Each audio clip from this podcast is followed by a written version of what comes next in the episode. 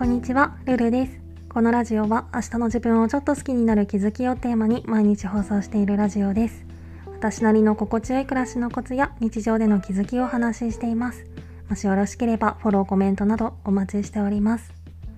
ということで今回は人と比べないために心がけたいことというテーマでお話ししたいと思います。私は何かと他人と自分を比べてはなんでこの人ばっかりって嫉妬しがちな人生なんですけどこれで感情を乱すところからはそろそろ本気で卒業したいなと思っていて今いろんな方法を試しているんですけど最近ちょっといいなと思ったことまだ7つに分けて紹介したいと思います。まず先に全部挙げると1つ目が見なくていい情報は見ない。2つ目が比較はエネルギーの無駄遣いだと認識する。3つ目が気持ちをリセットさせる儀式を作る。4つ目がロールモデルを作る。5つ目が自分の強みに目を向ける。6つ目が嫉妬ではなく観察する。7つ目が自分の欲求に意識を向ける。っていうことでまず1つ目の見なくていい情報は見ない。SNS とかニュースを見続けてると際限なくいろんな情報が入ってきてその分嫉妬心につながる情報も入ってきやすくなるのでそもそもダラダラこういうのを見続けないっていうのも大事かなと思っていて、まあ、とはいえ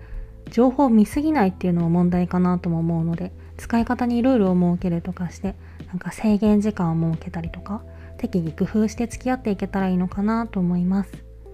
そして2つ目比較はエネルギーの無駄遣いだと認識する。そもそも論として前提条件が完全に一致することってありえない以上他人と自分を正確に比較するっていうのは無理なので本来は人と比較をするっていう行為自体が全くもって意味のないことのはずでそう考えるとこれに限りある思考のキャパを使うのはすごいもったいないなと思って。まあこのマインドで比較をやめられたら苦労はないって話なんですけど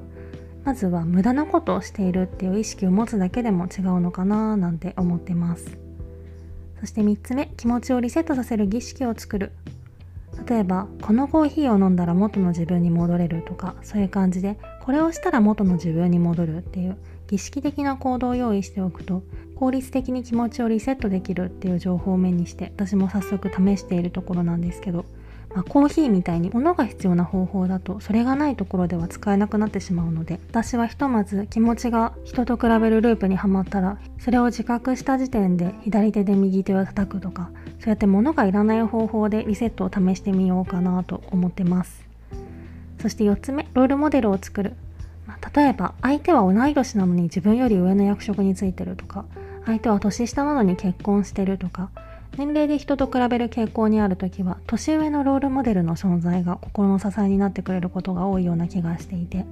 まあ、これは人によって考え方が変わると思うんですけど私の場合は今の自分の年齢より上の年齢の時に自分の欲しいものを手に入れた人の存在が身近にあるとなんとなく安心感があるんですよね。なので結構この方法は採用しています。そして5つ目自分の強みに目を向ける。相手になくて自分にある強みに意識を向けてみるのも効果的かなと思っていて口に出さなければ見た目だったりステータスだったりこれまでの経歴とかそういうちょっとブラックめなことをあげてもいいのかなと思っていて自分がすでに手にしているものっていつの間にかあるのが当たり前になっててつい見落としてしまいがちかなって思うんですけど時には改めて自分の強みを思い返すっていうのも大事なことかもしれないですね。そして6つ目嫉妬ではなく観察する。自分にはなかなかできないなって思うんですけど賢い方法だなっていつも思ってるのがこれで羨ましいと思ってしまう相手を一つの成功のモデルケースとして観察して真似するっていう方法ですね。確かに実際に成功した例を参考にそこに至るまでの手段を真似してみれば自分もその成功を手に入れられる確率が上がるはずでなのでこの習慣はぜひ取り入れたいなと思いました。そして7つ目自分の欲求に目を向ける。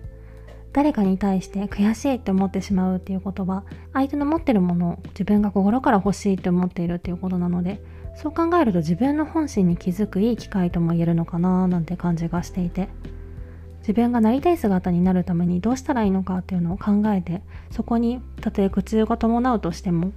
実際に動くきっかけになるんだったら人と比べて落ち込むことも必ずしも悪いことではないのかななんて思ったりもしました。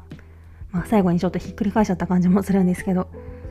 まあ気を抜くとすぐ比較ループにはまってなんでこの人ばっかりってなってしまうしまあそれなら見なきゃいいんだけど治りがけのかさぶたを剥がしに行くかのように見に行ってまた嫉妬心を燃やすっていうそういう負のループに自らハマりに行くしって感じで私はまだまだこれに関しては道のりが相当長そうなんですけど